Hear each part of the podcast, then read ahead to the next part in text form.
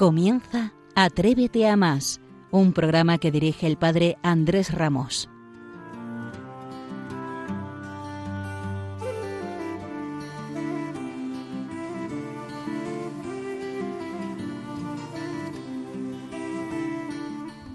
Muy buenas noches, feliz Pascua.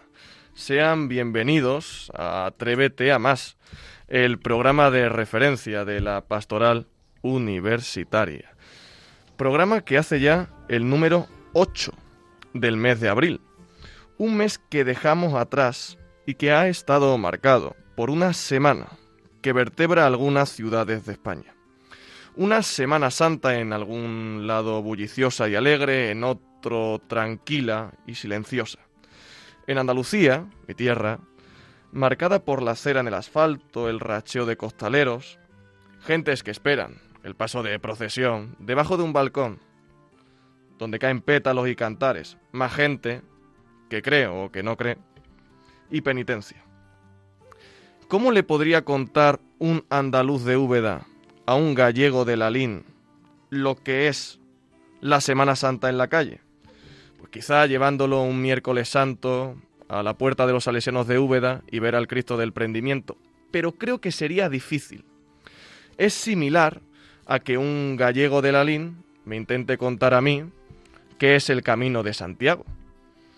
Que trate de explicármelo mediante caminatas tempranas por senderos a la sombra del apóstol, encuentros, familias que nacen allí, ampollas en los pies y un pulpo a la gallega. Pues eso vamos a intentar hoy, explicarle a usted, a mí, ignorante de mí, qué es el Camino de Santiago. Y para ello contamos con una gente extraordinaria. El padre Hilario Mendo, Ana, Jorge, que nos explicarán su experiencia, y nos iremos a Getafe, que no queda lejos de aquí, para que nos cuenten una iniciativa que tiene muy buena pinta.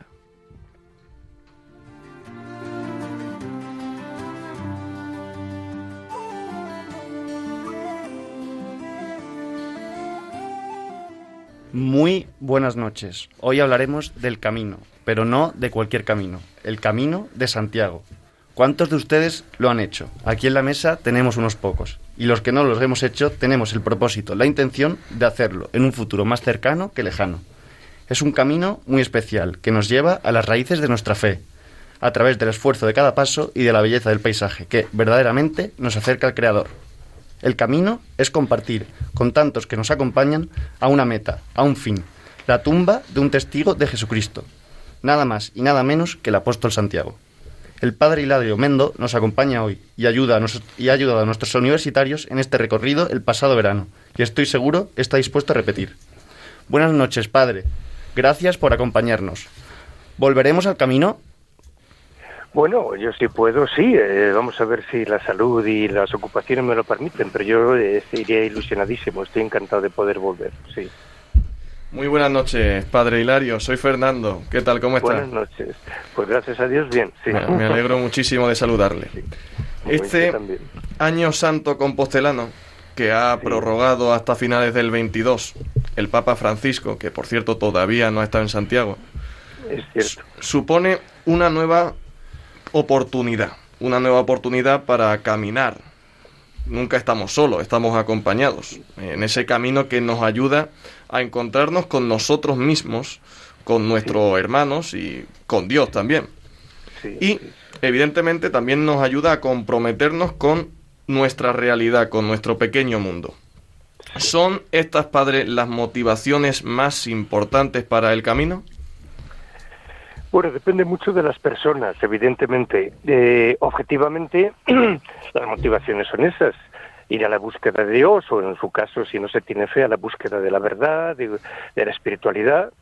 Eh, convivir con otros en unas circunstancias muy especiales, muy distintas de las habituales. También una experiencia de naturaleza y, y también, si se me apura, de deporte, en la medida en que son muchos kilómetros que normalmente no hacemos. Pero yo diría que dicho esto, luego ya cada persona tiene su, su acento, ¿no? Es decir, que los universitarios que, con los que fui, pues bueno, he de reconocer que eran la inmensa mayoría católicos y practicantes y por lo tanto buscaban ante todo acercarse más a Dios. Pero luego en algunos el asunto de la aventura, del convivir en circunstancias variadas con, con otros muchos universitarios, el, eso también les tira mucho y a muchos eh, quizá después del primer objetivo era lo que más les movía. Padre, y queríamos saber qué destacaría de esos días de camino. Pónganos los dientes largos a nosotros, que no lo hemos hecho, que seguro que se ha hecho duro, pero que ha merecido la pena. ¿Ha sido así? Totalmente, totalmente. Yo he de reconocer que no lo había hecho nunca. O sea, me da casi vergüenza decirlo, pero es así. Eh, vamos a ver, lo que más, vamos a ver, mm, yo diría que, ah, esto entiéndase bien, un encuentro con uno mismo Claro, dicho así en general hoy día parece que es volver sobre uno mismo, pero con la parte más profunda de uno mismo, que es donde está Dios. Es decir, está en la Eucaristía, está en el cielo, está en todas partes, pero en cada ser humano, en el fondo de su conciencia está Dios. Entonces, al quedarse, por ejemplo, nosotros, lo primero que hacíamos, la primera media hora de marcha cada mañana, era en silencio. Entonces, ese silencio, caminando, partiendo en un camino que tenía una meta, viendo la naturaleza, ya ya te llevaba a lo más hondo de uno mismo. Luego el cansancio que usted ha mencionado, pues el cansancio también te hace recordar los cansancios de la vida, las decepciones de la vida, y te es más fácil, hasta humanamente, no digamos con la gracia de Dios, pero hasta humanamente, plantearse yo hacia dónde voy en mi vida. Eh, ¿Qué sentido tienen mis dolores, mis ilusiones, mis éxitos, mis fracasos? En ese sentido digo que es encontrarse con uno mismo, pero ya digo que para muchos de nosotros que tenemos fe, gracias a Dios, pues en ese encontrarse con uno mismo es encontrar más a Dios en el fondo del alma. Padre, aquí estamos con dos de los jóvenes caminantes, con Ana y con Jorge, que supongo y sé, bueno, sé que los conoce bien. Y aunque no se corte porque estén delante, seanos sinceros, por favor, ¿se trataba de un grupo agradable, simpático y jacarandoso o por el contrario no se iría ni a tomarse un café? Era un grupo simpaticísimo. Yo, para mí, después de, las, después de la experiencia, eh, digamos, profunda que acabo de mencionar, eh, bueno, y que no me he parado en decir cosas como cada vez que parábamos para tener Eucaristía, pues otro momento maravilloso, pero en fin, es, de eso ya he hablado un poquito. Eh, luego, para mí ha sido una experiencia maravillosa convivir con tanta gente joven, abierta, dialogante, comprensiva, sacrificada cuando hace falta, preocupada por los demás, con una visión profunda de la vida y a la vez divertidísimo. Nos hemos reído muchísimo durante el camino, muchísimo, con bromas y con todo tipo de, situaciones. Eso es así. Entonces son buena gente, o sea que hay que estar tranquilo. Sí, un poco traviesos a veces algunos, no digo broma porque... No, no, pero es lógico, son jóvenes, o sea, yo los digo divertido porque claro, son jóvenes, solo faltaría que fueran, eh, no sé, carcamales, ¿no? O serios, o... No, no, no, yo, me, yo tengo ya una edad, vamos a decirlo así, y la verdad es que me pasa un grande con ellos, es así. Padre, es un placer tenerle aquí con usted y le damos desde aquí las gracias por la labor que hace en la pastoral universitaria y por ese acompañamiento en el camino diario a tantos jóvenes que la verdad tanto lo necesitamos. Y si le parece, finalizamos esta entrevista escuchando al himno de esta, de esta jornada europea, que nos anima a los jóvenes a levantarnos, a ser testigos de la verdad. Vaya, casi nada. Y su, queríamos, antes de terminar, que mm, hablando sobre su experiencia a lo largo de los años en la pastoral universitaria, si se ha encontrado con estos testigos entre los, entre los jóvenes. Sí, claro que sí, por supuesto. Es decir, ojalá que hubiera muchos más, porque hay muchos católicos, también jóvenes, que se limitan ellos a procurar vivir su cristianismo, su fidelidad a Cristo, pero en la universidad están un poquito agazapados, vamos, quiero decir, un poquito encogidos, ¿no? Y pero hay hay muchos ¿eh? solo que ya digo le pido a Dios que haya muchos más ojalá que el camino les ayude mucho a dar un paso adelante en su ejemplo y en su actitud cristiana en las facultades y en todas partes ¿eh? de verdad Hilario, buenas buenas noches. ¿Cómo estás? Soy Andrés. Buenas noches, Andrés, claro, te reconozco. Claro, pero lo que pasa es que aquí, aquí quienes mandan, quienes gobiernan y quienes nos dirigen son, son Fernando y Rafa. ¿Mm? Claro, comprendo. Vamos a tener un programa muy especial y el pórtico, que ha sido tú, ha sido fantástico. Ahora con Jorge y con Ana estoy seguro que, van a, especificar mucho más esto que tú has que tú ya has introducido. Claro, estupendo. Oye, que, muchísimas gracias por tu tiempo, gracias por tu entusiasmo, un entusiasmo que es reconocido en Ciudad Universitaria. ¿eh? Gracias. ¿Perdón? Que eh, tu entusiasmo es reconocido en la Ciudad Universitaria. muchísimas gracias, Hilario. Bueno, gracias a vosotros. Por tu tarea, por tu alegría, Bueno. que tiene mucho que ver con la Pascua. ¿eh? Todo lo que Claro que sí, por ¿eh? supuesto. Ahora sí Sí, que vamos a escuchar el himno de la, de, de- de la PEG, que ha sido seleccionado por un jurado entre muchos temas de calidad que se presentaron para este concurso. Vamos a escucharlo. Un abrazo muy fuerte, Hilario. Un abrazo grande. Adiós.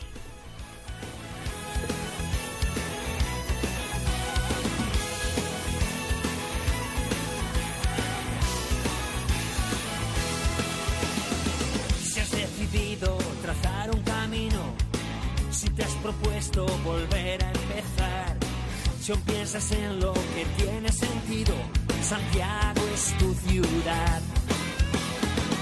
Como el corazón de madre, dispuesto a coger con amor. Peregrinos van llegando, buscando el rumbo del corazón. Por eso ven a Santiago, con tus sueños a volar. Dale un saludo al apóstol, Por eso ven a Santiago, todos ven. Por eso, ven a Santiago, pon tu sueño a volar. Mira que tanto Rafa como yo somos andaluces de pro. Nos comemos Andalucía, bebemos Andalucía y queremos Andalucía. Pero el estar tan cerca del padre Andrés, que como buen gallego tiene morriña, y eh, lo que hace es que la morriña la transmite a los demás.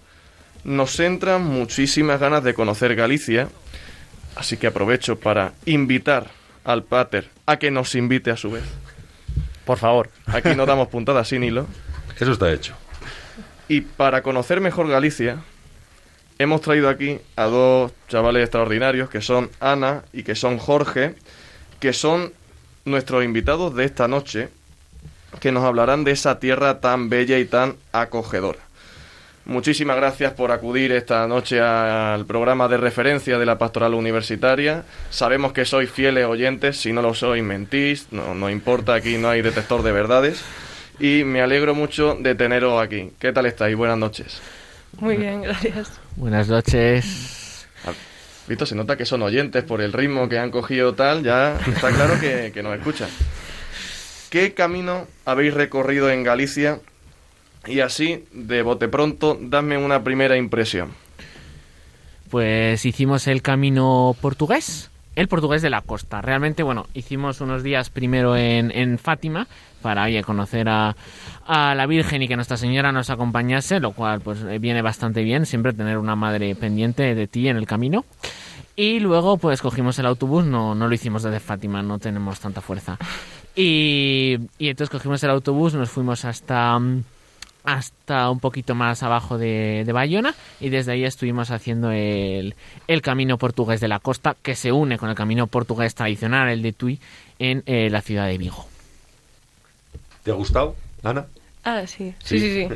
Me encanta, es una experiencia única. O sea, yo era la, la cuarta vez que lo hacía.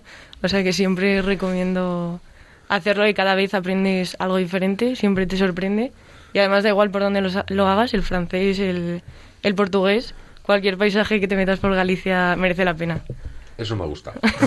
Hombre, aquí eso seguid es- preguntando. que hay programa eminentemente gallego. Hay programa, hay programa. Me han entrado ganas de hacerlo, la verdad. Y el padre Hilario no- nos ha afirmado que el camino es duro, pero que merece verdaderamente la pena, que es un recorrido muy especial, con una meta muy clara y gratificante. ¿Por qué merece tanto la pena el esfuerzo, Ana? Pues a mí, sobre todo, una de las cosas que también ha dicho el padre Hilario, lo del cansancio, a mí también me ha ayudado muchísimo, sobre todo porque te, te saca un poco de la rutina. Al final, cuando estás tan cansado, es muy fácil entrar en uno mismo, porque ya, o sea, no, no tienes ya ni fuerzas de, de pensar en nada más y entonces hay mucha más facilidad en, en la oración, en hacer oración por el camino y luego eh, acompañado de la naturaleza y de, y de las vidas de la gente que vas escuchando es, es una manera mucho más fácil que tienes de como entrar en las almas de los demás y de la propia tuya que en Madrid pues se te hace muchas veces mucho más complicado por el ajetreo de los días y, y todo el bullicio de, del día a día, de la rutina. Sí, Es que el camino para mí es desnudez, es pobreza, o sea, para mí el camino son los valores evangélicos en grado sumo, ¿no? O sea, tú al final, el camino, ¿qué es lo que ves del camino? Pues te levantas por las mañanas y ves al otro con su mejor cara, después de haber estado durmiendo seis horas y haber hecho 20 kilómetros el día anterior, entonces está ahí con unas ojeras horribles, unos pelos fatal, las barbas, ¿no? Porque también ahí hubo gente que se, que se dejó barba, no diremos nada de Don Hilario, pero hubo gente que se la dejó desde el primer día hasta el séptimo, ¿no? ves al otro en todo su en todo su esplendor. Es decir, tú en el camino no llevas capas, o sea, vas con lo opuesto literalmente. Entonces, no solo con lo opuesto a nivel físico, que es que vives con tu casa encima, sino también con lo opuesto a nivel espiritual. Entonces, después de ver el otro, al otro por la mañana, te sale solo, ¿no? Compartir, compartir con él, pues todo lo que tienes dentro. Entonces, es esa pobreza que tenemos, porque al final es, es que es eso, es que no te puedes poner capas encima, no te puedes poner nada encima porque eres tú. Y entonces, pues, el compartir, el, el, estar con los demás sale solo, ¿no? Y también, al estar tú también desnudo, pues también estás desnudo cara a cara ante Dios y es, pues, súper fácil rezarle. Bueno, damos por hecho que tú no te dejaste barba. No, no, no. Bueno, bueno, Yo era de los que me afeitaba. Lo que pasa es que claro, llevaba mucho peso en la mochila y luego tuve hasta alguna lesioncilla y todo. ¿Has visto? De eso, o eso iba a preguntar, porque es que Rafa es deportista de élite, entonces pues aguanta cualquier tipo de etapa, pero yo a pesar de mi aspecto atlético, la forma física no es el principal de mis atributos. Así que esa preparación para el camino de Santiago debe ser, pues por lo menos preparada, nunca mejor dicho. Eh, pues bueno, a ver, qué pena que no te vean los espectadores tu aspecto atlético. Porque, ¿Verdad que sí? o sea, yo doy fe ¿Verdad de que lo tienes. Es el ¿eh? comentario en Radio María. Yo entro y dice, oh, por ahí va, por ahí va. Pero mm, bueno, es, o sea, hay que prepararse, pero en la vida no vas preparado a nada, no muchas veces, y entonces, pues si puedes prepararte, bien, pero bueno, pues también, o sea, el camino también es una, es una sorpresa y son regalos, y, y es que a veces no te puedes preparar para ello, y es que había, o sea, hubo gente que no se pudo ni preparar, que es que tuvo el examen más difícil de la carrera eh, el día, dos días antes de salir, entonces pues pues vas con lo opuesto y, y, y, bueno, pues a veces sale la preparación, a veces no, también hay un poco de suerte en esto, te lesionas, no te lesionas. No, luego también aprendes de, de las lesiones, pues como en la vida, como ha dicho Jorge. Al final es como un, un- una imagen de, o sea, como una, una comparación de, de lo que es la vida. O sea, en la vida, pues eso, muchas veces no estás preparado o caes, te lesionas y luego pues hay día que te toca la furgo porque asumes que no puedes y, y nada. Y luego también pues hay... Es otra experiencia, o sea, con, con la gente lesionada, la gente... Claro, lo importante caída. es levantarse. Exacto. Ahí, ahí, ahí. Además, Jorge ha escrito un libro sobre esta experiencia con un título interesante, ¿no? Que me, a mí no me he leído el libro, aparte, no, yo salgo de aquí con el libro leído, no te preocupes. Pero este libro daría para una entrevista toda la noche, lo que pasa es que tenemos una hora, podríamos tener más, el año que viene a lo mejor tal, pero por ahora una. Podemos hacer un monográfico. Podemos hacer un monográfico al libro, libro, que es La brújula del abandono. ¿Cuál es la brújula? ¿Cuál es el abandono? Coméntame, Jorge. Vale, pues sí, eh, sí. Eh, la brújula del abandono. La verdad es que esto es, eh, para mí es, es una metáfora, ¿no? Del camino.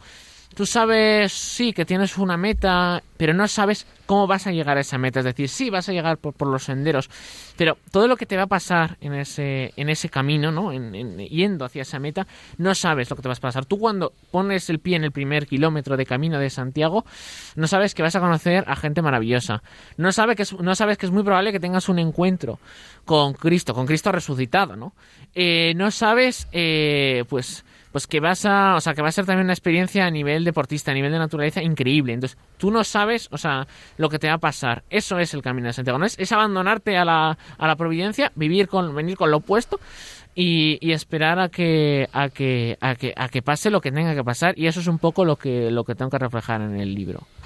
Ana, seguro que estás de acuerdo con el título tan brillante que ha dado Jorge a su libro, ¿no? Y queríamos preguntarte a ti por tu brújula, ¿no? La brújula que te ha guiado a ti durante todo el camino. ¿Te ha llevado a la meta correcta? ¿Es lo que verdaderamente buscabas? Bueno, realmente pienso que, aún no he llegado a la meta, que la meta, la meta estará al final de la vida. Eh, pero, pero bueno, que mi brújula pienso que, que va bien encaminada y que siempre un camino de Santiago te, te vuelve a, a poner la brújula en sintonía. Qué bien, qué bonito. Ha visto qué, qué profundidad a esta altura de la madrugada.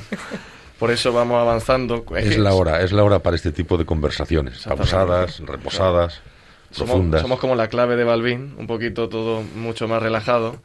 Y es que, eh, si es que estamos hablando con alumnos de industriales, son Claro. gente de orden, muy limpia, toda esta gente De que bien. tiene la, de bien, gente de bien. Y entonces eso se refleja a la hora de hablar. Igual que es gente de bien, como hilo, como hilo. Carlos Núñez, porque ahora decimos, vamos a meter un poco de música que nos ayude a sumergirnos en el camino para que parezca que estamos por esas sendas con un sol abrasador, con las ampollas en el pie, que decimos, yo me paro aquí, pero hay que seguir. Y esto de Carlos Núñez le va a ayudar a usted sentir esa sensación. Camino de Santiago.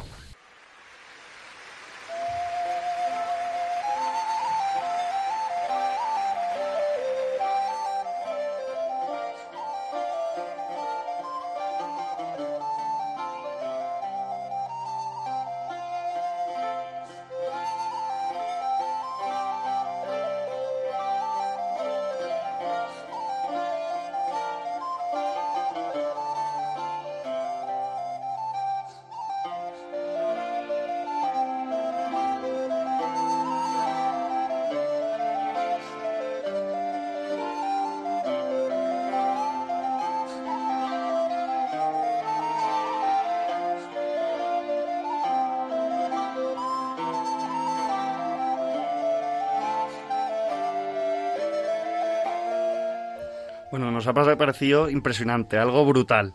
Hemos visto como Jorge y Ana se emocionaban recordando el camino a través de esta música, ¿no? Queríamos contar que nos contase ahora alguna anécdota o alguna impresión, algún recuerdo que se os haya quedado especialmente grabado ahí en el corazón. Solo uno, es que hay muchos, ¿eh? O sea... Cuenta, Bueno. cuenta, si hay una hora. O sea, El más especial.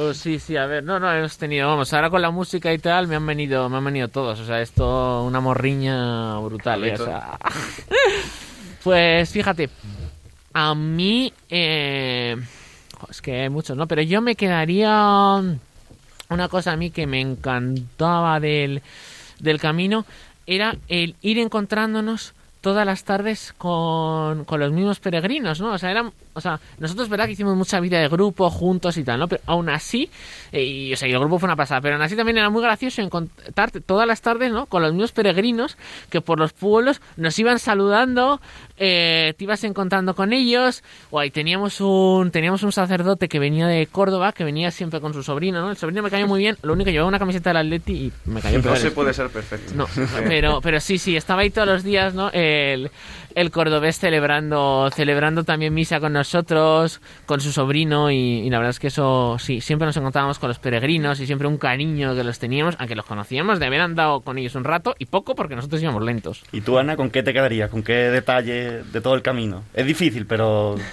Pues a mí una de las cosas que me marcó era la primera media hora de silencio, que iba, claro, era un grupo de 60 personas jóvenes a las 8 o 7 de la mañana.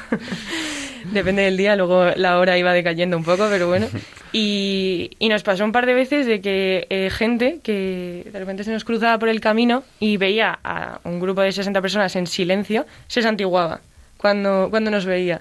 Y entonces eso, pues, pues claro, nos marcaba. Hombre, yo recuerdo ver un programa en televisión sobre el Camino de Santiago, de Radio Gaga, con Burke y con Quique Peinado, en el que hablaban sobre los encuentros, sobre las familias que han nacido en el camino, sobre muchas personas que se conocieron en el camino y a partir de ahí trazaron y forjaron una familia. Contadme si aprendisteis una, alguna historia de alguna persona que se os haya quedado en la, en la cabeza por siempre. O sea, gente que haya cono- eh, conocido el amor Sí. de su vida en el camino. No, alguna historias historia, de gente. a mí- alguna historia que os haya marcado del camino de alguna persona que os Sí. había encontrado y ha contado su vida en. Yo esa fue, fue la primera etapa o la segunda, no lo recuerdo, pero creo que era la primera y yo ahí eh, pues estaba con una chica que no era de industriales porque vino también mucha mucha mucha gente de otros sitios. La vamos a mandar un saludo desde aquí a Paloma. eh, que espero que nos esté yendo. Estudia medicina y tal, lo mismo ya está acostada porque... Pues se lo mandáis que lo escuchen en el podcast, que el podcast está todo el día. Pero, y sí, o sea, no nos conocíamos de nada, teníamos solamente una amiga en común y, y nos contamos nuestras vidas, ¿no? Eh, durante el transcurrir de esa etapa y la verdad es que fue... O sea, fue una pasada, ¿no? Y ella me enseñó a mí mucho, ella era su tercer camino, el mío era el primero y aprendí mucho de ella. Ella dice también que aprendí de mí, la verdad es que pasamos grandes momentos, yo recuerdo luego en Pontevedra y tal, eh, ya una vez que nos conocíamos mucho más, estuvimos ahí varios tomándonos una copa y todo, o sea, sí, sí, sí, fue todo... Sí. Y mm, yo pues, o sea, la verdad que mm, mi experiencia en este camino mm, tuve la mala suerte de lesionarme como el segundo día o así. Y, entonces, más que estar atenta en las vidas que escuchaba, porque solo pensaba muchas veces en el dolor, pero, pero me quedo con la gente, que hu- hubo mucha gente que, que me acompañó y para distraerme me iba contando pues su vida o, o anécdotas suyas y iba viendo mi cara y entonces más que preguntarme cosas pues seguían hablando. Y dice vale pues voy a intentar volver a distraerlo entonces o sea que mm, más que un camino de aprender como con, con la vida pasada de la gente aprendí más con el ejemplo de vida que daba que me daban cada uno. Muy interesante eso, la verdad. Es que mm, de esas palabras con las que describimos todo eso, se sirve el bueno de Jorge para ir escribiendo sus libros, que son éxitos editoriales, y me parece muy difícil plasmar en la poesía lo vivido, la anécdota a las que nos hemos estado refiriendo, lo profundo de ese recorrido de fe. ¿Es tan difícil como parece? Cuando vienes impregnado ¿no? de ese mente de camino, yo os diré que mi truco fue que ahí yo llevé un, llevé un pequeño diario y cada día iba anotando impresiones que tenía del día, ¿no? Cosas que había, cosas que habían pasado. Recuerdo que el día que vino don Andrés a vernos, nos estuvo dando ahí una clase sobre qué significan las campanas en Galicia, porque no es lo mismo que las campanas hagan pan, pan, que, que toquen mucho más corto. Entonces, pues, yo que sé, ese día tengo apuntado campanas, tal. Y, y entonces pues va recogiendo, ¿no? Vivencias de esos días, impresiones de esos días y las acabas plasmando. Y oye, la gente dice que, que, que cuando leen los versos recuerdan el camino. Entonces no sé si lo dicen porque me hacen la pelota o qué, pero... Esto de los diarios lo hacía mucho Pla, lo hacía mucho, lo hace mucho Bustos, Ignacio Peiró, así que te animo que por ahí hay filón, o sea, buen, buen éxito te depara. ¿Tú te has leído el libro con toda mi mala idea? Te la pregunto. Eh, el libro entero no me lo llega a leer. He ido como persona egocéntrica a leerme los poemas de los que salía yo. Y luego, y luego sí que algunos... O sea, es que hay, al principio, no sé si lo habéis ojeado vosotros, pero mm, al principio escribe sobre eh, pues la gente, las personas, y ya luego sobre, sobre etapas del camino. Entonces, la parte de las personas sí que me interesaba ver cómo Jorge dio a, a todas estas personas y, sin conocerlas, pues de repente plasmó en un poema a la perfección eh, el espíritu de, de cada uno.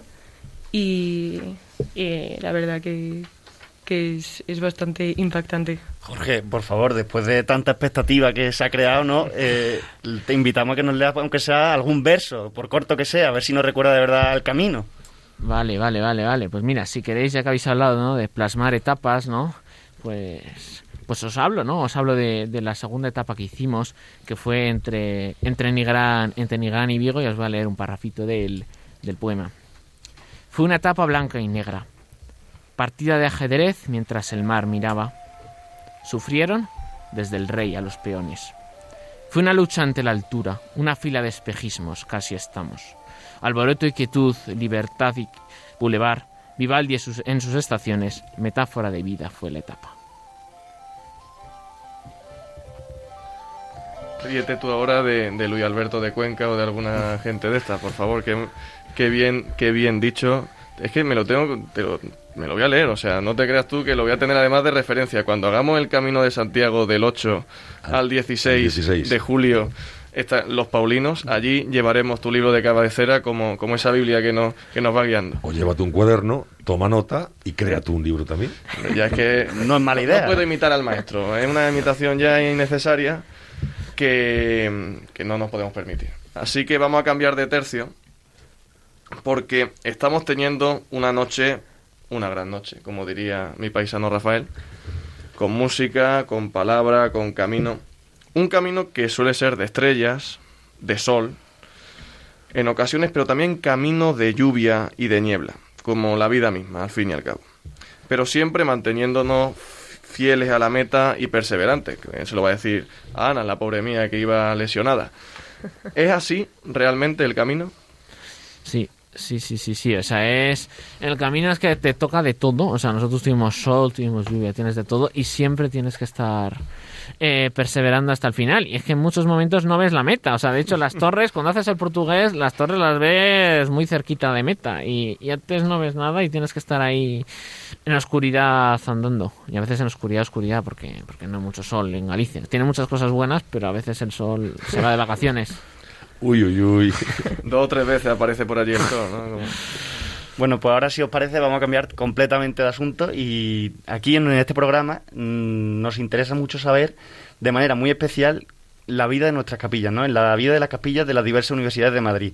Tenemos la necesidad de conocerla a fondo en el día a día, las actividades que proponen. Ana, Jorge, sois buenos conocedores de todo esto. Y como tal, ¿qué nos podéis decir de las capillas y de la pastoral en vuestra escuela universitaria? Ana.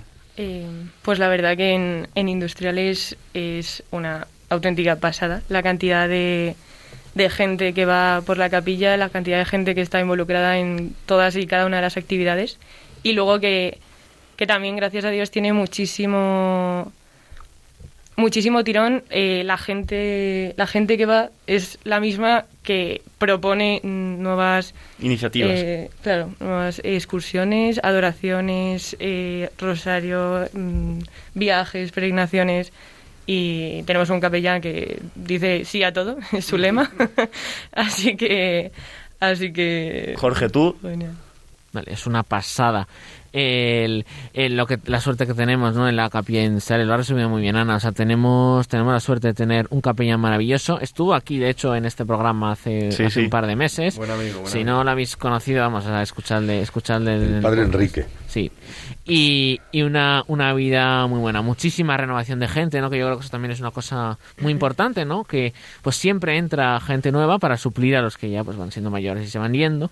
Entonces siempre ahí hay una renovación de gente porque yo creo que la gente dentro de la capilla industriales pues se siente acogida, se siente querida, sabe que es un lugar donde va a estar eh, sin ser juzgada, ¿no?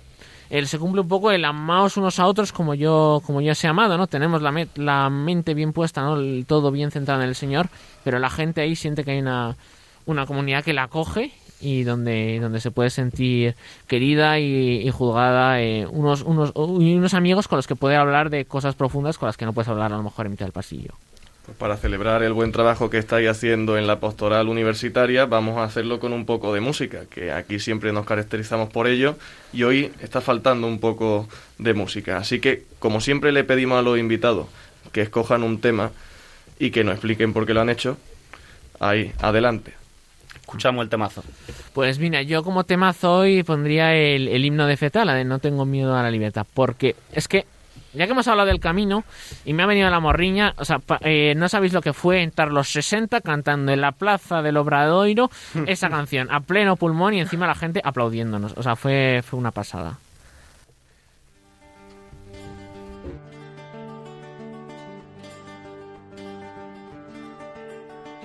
Cristo, tu cruz es respuesta real para este mundo, para este tiempo que hoy en temores. Tú eres camino, eres verdad, eres la vida.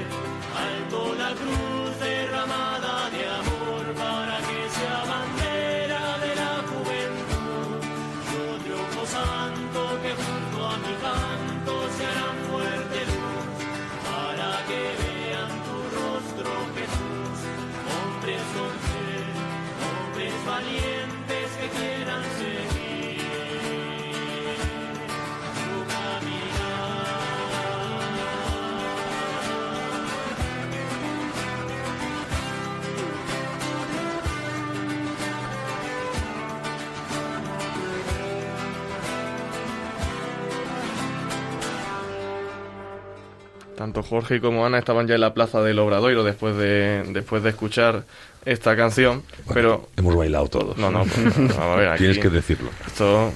Tendrían que tener una cámara aquí y verían el espectáculo que se monta cuando suena una canción en el estudio. Hasta Esto- nos hemos imaginado algún amigo nuestro, Pablo Terol, Exactamente, bailando el Pablo tema. Terol, que es también oyente del programa, eh, bailando esa canción. Es muy suya esa, ¿eh? Es muy suya, muy suya. Así que vamos a volver, volvemos, vamos a dejar la plaza del Obrador a un lado y vamos a volver a, a industriales, porque quiero que nos digáis más cosas de las actividades, de lo que os ha aportado, de las dificultades, porque dificultades hay siempre. Y es que el mes de febrero me parece que estuvieron por aquí los responsables de Volunfer. Como el padre Enrique. Padre Efectivamente, que estuvo por aquí los pioneros de Volunfer, que, está- que se organizó en vuestra escuela. Pero seguro que hay más vida allá de, de Volunfer. Me gustaría que le, di- le dijerais algo a los detractores, si los hay, porque, bueno, a verlos haylo siempre. Os dejo ese momento para rajar eh, en el programa. No, no, o sea, la verdad es que en la, en la escuela tenemos muchísima suerte, ¿no? De que, bueno, de que la situación, o sea, de que hay una capilla es una cosa que está perfectamente normalizada. Tenemos también mucho, mucho apoyo, ¿no? Desde, desde arriba, desde la dirección y todo. La verdad es que, es que nos quiere mucho y nos trata muy bien y aprecia mucho que haya un lugar ahí lleno de vida y lleno de, de inquietudes, ¿no? De estudiantes. Y vamos, o sea, yo creo que, bueno, pues siempre, siempre hay, siempre hay, hay detractores, ¿no? O sea, siempre hay, hay gente que se queja, pero yo creo que la gente, ¿no? Incluso la, la gente que no es cliente, pues sabe, ¿no? Que en torno a la, a la capilla hay gente con vida, gente con inquietudes, gente que se mueve y, y gente que, oye, que, que es que está contenta, que a pesar de, de a veces suspender alguna más de la cuenta, siete, ocho, nueve más de la cuenta, oye, eh, que está, que está contenta y, y vive, y vive feliz. Ana, venga, te toca, anímate, raja un poco. El momento, el momento. Yo sé que estoy con Jorge, o sea, realmente no... O sea, hay, hay bastante buen ambiente en, en la capilla. eh, es incluso lo que ha dicho, al revés, cuando amigos míos que, pues, que tampoco son muy devotos, digamos, en cuanto se te pone un examen muy complicado un, o, o se te atasca una asignatura, les sale la devoción. Y entonces por eso yo creo que la capilla industrial es, tiene tanta gente. Es que la capilla de industrial en exámenes tiene que tener cola, o sea... Sí, sí, sí. Además tiene la, la peculiaridad que hay como una especie de gran sala de estudio que habéis creado justo antes de entrar en la capilla, ¿no? Eso es como muy significativo. Sí, sí. No, además está siempre, siempre llena. Y, y sobre todo los, los miércoles, que tenemos la misa a las doce y media, por ahí, que es cantada, y se oye todo, claro, cuando está la gente estudiando y muchas veces pues hay gente que se acerca, que mira, que le llama la atención, o sea que bastante bien. Ana, Jorge, es un placer teneros aquí y estamos encantados. ¿eh? Tenemos que repetir sin falta. Por supuesto, ¿eh? hay que darle más a esta gente que además son oyentes nuestros. A los oyentes hay que cuidarlos. Esta noche la Pascua, el camino, la pastoral en la capilla de nuestra universidad. Todo nos recuerda a esa meta de la que tanto hemos hablado, ¿no? A Cristo, nada más que la piedra angular de la vida. Pues os voy a pedir que, que nos contéis esto, ¿no? Suena un poco atópico, ¿no? Pero ¿quién es Cristo para vosotros? Esa es la pregunta. Esa es. Complicada, ¿eh? Facilita, Sí, sí. facilita, facilita. Cristo, pues, eh, como me dijo una vez un sacerdote, que siempre, siempre eh, me decía, pues que eh, yo muchas veces eh, decía que tenía como mucha dificultad en, pues en épocas de exámenes o, o en algún momento así más ajetreado de la vida en poner a Dios en primer lugar. Y me dijo, pero es que Dios no tiene que estar en primer lugar, Dios es el centro. Y que todo lo demás o sea, es como que baila alrededor de, él. Entonces mm, yo me quedo con, con eso. O sea, para mí Dios es, es el centro y el que da sentido a, todo. Qué bonito, ¿no? Dios no es el primero, sino el centro. El centro, la piedra angular. Qué bonito. ¿Y para ti, Jorge? Vale, no, yo pensaba que ya, como igual que en, que, que no, que en Galilea, ¿no? Solo contestó uno, solo contestó San Pedro y ya no se te cortó. escapas, no te escapas. No te enfades, aquí hay tiempo para todos. Pues no, fíjate, yo para mí, Cristo, ¿no? Diría, ¿no? Citando una, una frase, ¿no? Del Apocalipsis, ¿no? Yo hago nuevas todas las cosas, ¿no? Es el que hace, es el que hace nuevas todas las cosas, ¿no?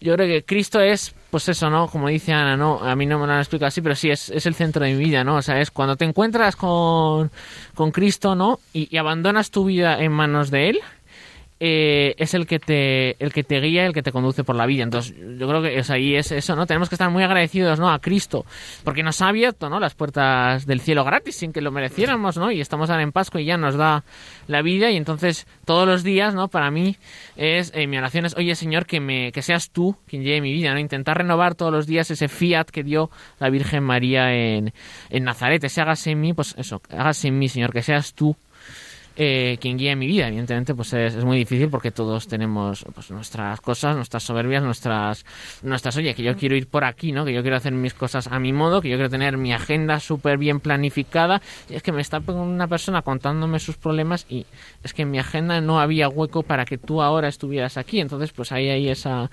esta de que Cristo quiere que esta persona esté hablando ahora contigo y tú la mires a los ojos y le hagas caso. Además, eh, hablando de lo de la piedra angular, justo Jorge nos explicó en uno de los viajes de la capilla la piedra angular de la Catedral de, de Córdoba, de la Catedral Mezquita, que como buen ingeniero nos explicó que, que, la piedra angular es la que, la que básicamente sujeta como todas las tensiones de las otras piedras que están alrededor del arco. Y entonces al final es muy buena comparación porque Dios es el que coge todas las tensiones, todos los sufrimientos y los anula para, para sujetarte a ti. Tenían que ver la cara del padre, estaba alucinado, vaya. entregado, entregado. El que pueda que empate. si puede. Sí, sí, por eso, o sea, que ha sido un placer enorme teneros aquí, dos oyentes del programa. Siempre es bueno que vengan por aquí. Ha sido una noche extraordinaria, escuchando unas palabras cargadas de emoción, de sensibilidad. Nosotros lo, eh, hemos aprendido mucho y nos han entrado más ganas. que Mira que teníamos ganas de ir al Camino de Santiago este nosotros. verano no pasa. Ya es que no pasa. Del 8 al 16 de julio vamos para allá. Pero antes de despediros, seguramente se os haya quedado algo más que decir. España entera, Sudamérica os escucha. Es el momento de decir algo. Pues. Yo me retiro del micrófono. eh, qué presión, ¿no? Pues yo. Yo diría, ¿no? A to, eh, bueno, a todos los jóvenes de España, ¿no? Y a todos los que está, a todos los que están dudando, ¿no? En hacer el camino, a todos simplemente a todos los jóvenes de España, ¿no? Que, que estén dudando, que estén buscando, que se atrevan, ¿no? Que se atrevan a que se atrevan a encontrarse con Cristo, que se atrevan a que se atrevan a mirarle, que se atrevan a que se atrevan a dar el paso, ¿no? Y que si pues eso, yo vi en el camino, ¿no? Como mucha gente que se atrevió a dar ese primer paso del camino y que pues estaba pues a lo mejor más fría su relación con Cristo y tal, pues que es que vio cómo, cómo, cómo su vida pues cambió en cierto sentido. Así que a la gente le diría que se atreva. Y también le voy a dar un saludo a mi hermana, que es la que me hizo la portada del libro, y, y también le gusta que la salude. esa hermana con talento, por favor. Y mm, yo lo que diría sería básicamente que, que el Camino de Santiago también te sitúa mucho y te hace recordar eh, lo que hemos dicho de que Cristo es el centro y que es lo importante en la vida y que todo lo demás es secundario, que muchas veces eh, pueden llegar a, a, colapsar lo que de verdad es importante y te hacen agobiarte a veces por, por cosas que pues que no lo son. Y, y nada, y eso, y que lo más importante es que lo más importante sea lo más importante. muchas gracias, Ana, y muchas gracias también, Jorge. Yo, la verdad, que estoy seguro, porque después me llegan los ecos del programa y la gente está impactada, porque dice, qué, qué bien hablan los jóvenes, con qué entusiasmo hablan los jóvenes, con qué cariño y con qué fe habláis de Dios y de la iglesia y de la tarea pastoral y, de y del camino y de todo lo que hacéis, ¿no? Así que muchísimas gracias. Este es vuestro programa. Espero que hayáis estado a gusto. Por supuesto. Eh, lo conducen mucho. muy bien Rafa y Fernando. ¿eh? Radio María nos acoge también de maravilla en el control, en, eh, desde que entráis por la puerta. Sí, sí, y, sí. y, la verdad que, que, estamos muy a gusto. Vamos a escuchar otro tema muy bueno de Hakuna, Arde, para, para posteriormente enlazar con una sección que os va a entusiasmar, que es la del chiste de Ramis que es una lacra que tenemos en este programa, pero que bueno, que, que cada día pues... Hay pues, que ir perfeccionando. Cada noche Nos vamos tiene muchos seguidores, ¿eh? Locutores de radio de importantísimo Escuchamos prestigio. algo de música y de verdad, de corazón, muchísimas gracias. A vosotros. A vosotros. Arde con fuerza en este frío, con todo el alma en vilo, buscando una razón Tiemblan los muros de esta celda que no pueden intentar contener su corazón. Brazos cerrándose abrazos de un padre que dio tanto, de un hijo que murió. Lloran reyes y tronos, lloran ante un hombre en la sombra, rezándole a su Dios.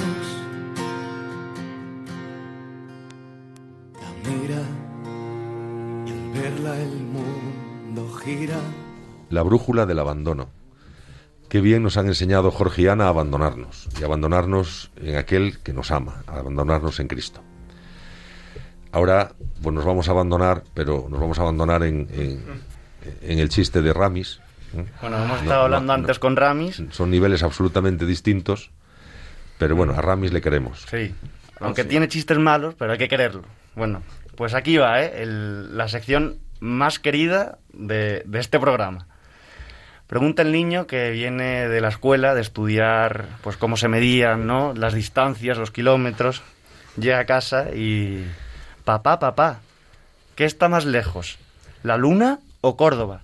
Y el padre, sorprendido, le mira y le dice... Pero vamos a ver, hijo, ¿tú ves desde aquí a Córdoba? Este ha sido bueno, ¿eh? Este ha sido mejor que otros días. No hay Este- manera. Yo no he este- podido hablar con Ramis, pero tendremos que hacer algo. Vamos a continuar con el programa que vienen Mejor. cosas muy interesantes. Las hemos tenido muy interesantes, muy profundas, muy, muy hermosas y vamos a continuar con buenas iniciativas capitaneadas por jóvenes. Vamos a aumentar el nivel del programa que siempre descendemos con el chiste de Ramis, al cual le mandamos un cariñoso saludo. Pero ahora nos toca hablar de una iniciativa que es extraordinaria y que animo a todos a participar. Y de ella nos va a hablar nuestra queridísima Silvia Muñoz, que es de la diócesis de Getafe, que como ella es una diócesis joven en la que organiza un evento que tiene una pintaza para que todo el mundo se apunte. Es el Easter Basque, espero haberlo dicho bien, mi nivel de inglés es mejorable, que evoca, pues como se pueden imaginar, la Pascua, Easter Pascua, y los conciertos improvisados de músicos que tocan en la calle. Eh, querida Silvia, ¿cómo está? Muy buenas noches. Silvia Colga. Nos ha colgado Silvia. Bueno, no podemos repetir otro chiste. Y eso que tú tenías uno. ¿Mm? Mientras llaman a Silvia, recuperamos la llamada. Pues venga. Tú tenías uno muy bueno, Sí, que que- yo sé que lo escuchaste ayer mientras venías de camino de Málaga. Sí, venga. Y Voy allá. Venga, y a ver tiene, si, tiene si- que ver con el fútbol. Sí, a ver si, si falla en algo me corriges, ¿eh. Pater? Esto es en un partido que están los aficionados y ven llegar al equipo contrario y el equipo contrario se queda sorprendido. Y, Uy, qué raro, en la grada están ahí. ¿Qué, qué llevan en la grada? Llevan, llevan armas. ¿Cómo van a llevar armas? Escopetas. Y coge y llega el árbitro y se queda sorprendido. Dice, Pero ¿cómo van a llevar escopetas, Dios mío? Y le pregunta a uno, se acerca uno a la grada y le preguntan, oye, pero ¿por qué lleva la gente escopetas, llevan pistolas? Y dice, pues mire, porque cuando, cuando ganan el equipo, pues normalmente pues se pone a dar tiros al aire. Y el árbitro y dice, ¿y, qué pasa? Cuando pierden? Y le, le salta. Y dice, pues que no pierden nunca. Cualquiera pierde. Vamos. Está Silvia. Silvia, hola Silvia. Hola, ¿qué tal? Aquí te va a hablar Fernando y. Rafa. Vamos a hablar contigo un ratito, Silvia. Claro que sí, fenomenal. Pues estábamos hablando de esa iniciativa que habéis tenido en la diócesis de Getafe, que es el Easter Basque. Espero haberlo dicho bien, si no, corrígeme, por favor. Y es que nos gustaría... Fenomenal. Oh, me has dado la alegría de la noche, por favor. Lo has dicho estupendo. Eh, nos gustaría que nos explicaras en qué consiste esta iniciativa. Vale. Pues el Easter Gas, o sea, viene, la iniciativa viene realmente de su propio nombre, Easter Pascua, que es en el tiempo en el que estamos. Y Vas, en, traducido al español, significa tocar en la calle. Entonces, de esas dos palabras, lo que hemos juntado es una un proyecto que es para celebrar que Cristo vive con música. Entonces, el Easter Bass, que es este sábado 23, eh, consta de tres partes. una que es alabanza, otra adoración al Santísimo y la última que es pues ese compartir ¿no? de la iglesia joven y la iglesia viva como Cristo. Entonces en todo ese día, en esa tarde, porque es desde las 7 hasta las 10, vamos a contar con diferentes grupos de música católica como son Will eh, vamos, de la renovación carismática, del grupo de jóvenes de Sonstad, que nos van a dar, que nos van a ayudar a alabar al Señor y el coro diocesano de Getafe, que será el encargado de ayudarnos también a la adoración.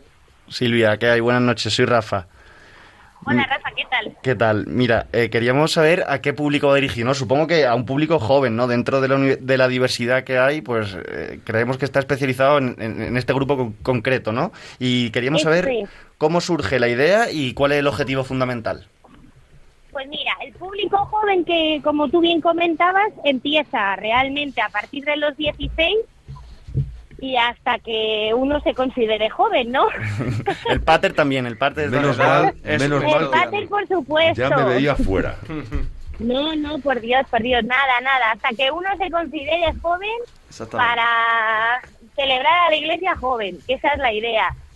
La idea del Easter realmente nace pues de una necesidad de, de volver a reactivar todos los planes de la Delegación de Juventud de la Diócesis de Getafe al final seguimos todavía un poco ahí en medio de la pandemia, de ver cómo nos adaptamos en planes, en volver a compartir las diferentes parroquias, los diferentes jóvenes y vemos una necesidad de cómo antes de la pandemia, antes del COVID, pues había una unión mucho más grande y había un compartir mucho más grande pues en todos los planes que había en la diócesis. Entonces, eh, pues a un sacerdote de la diócesis eh, pues tuvo la gran idea de encontrar mm, como unión realmente a la juventud la música y cómo mejor usar la música de cara a Cristo, pues alabar y adoración.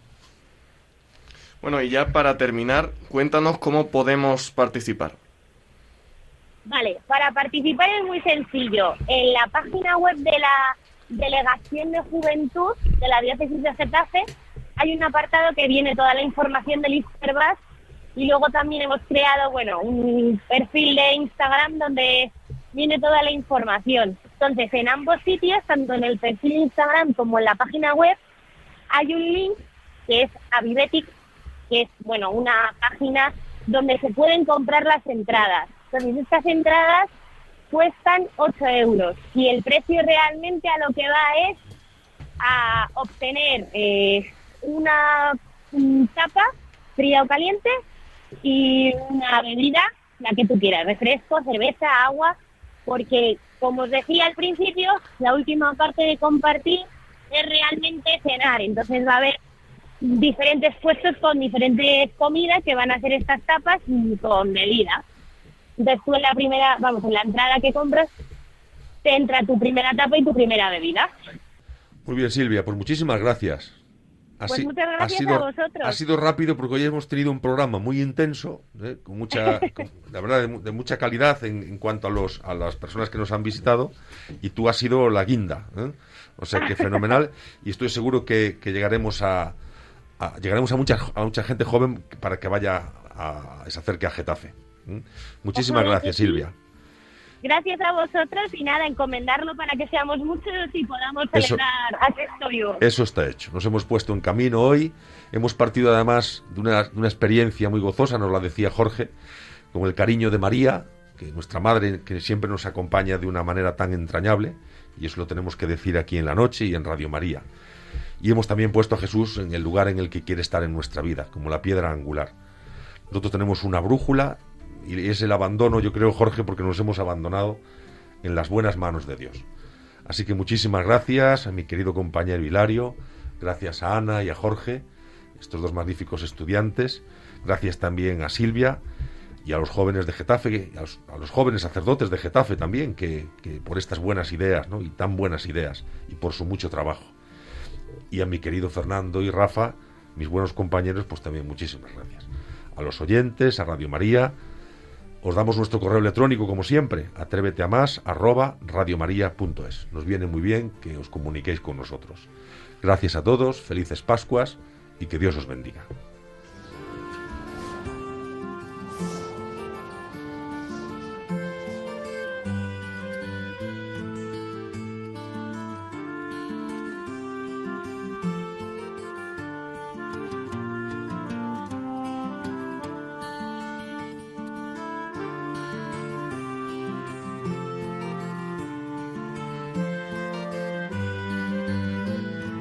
Han escuchado en Radio María Atrévete a más, dirigido por el padre Andrés Ramos.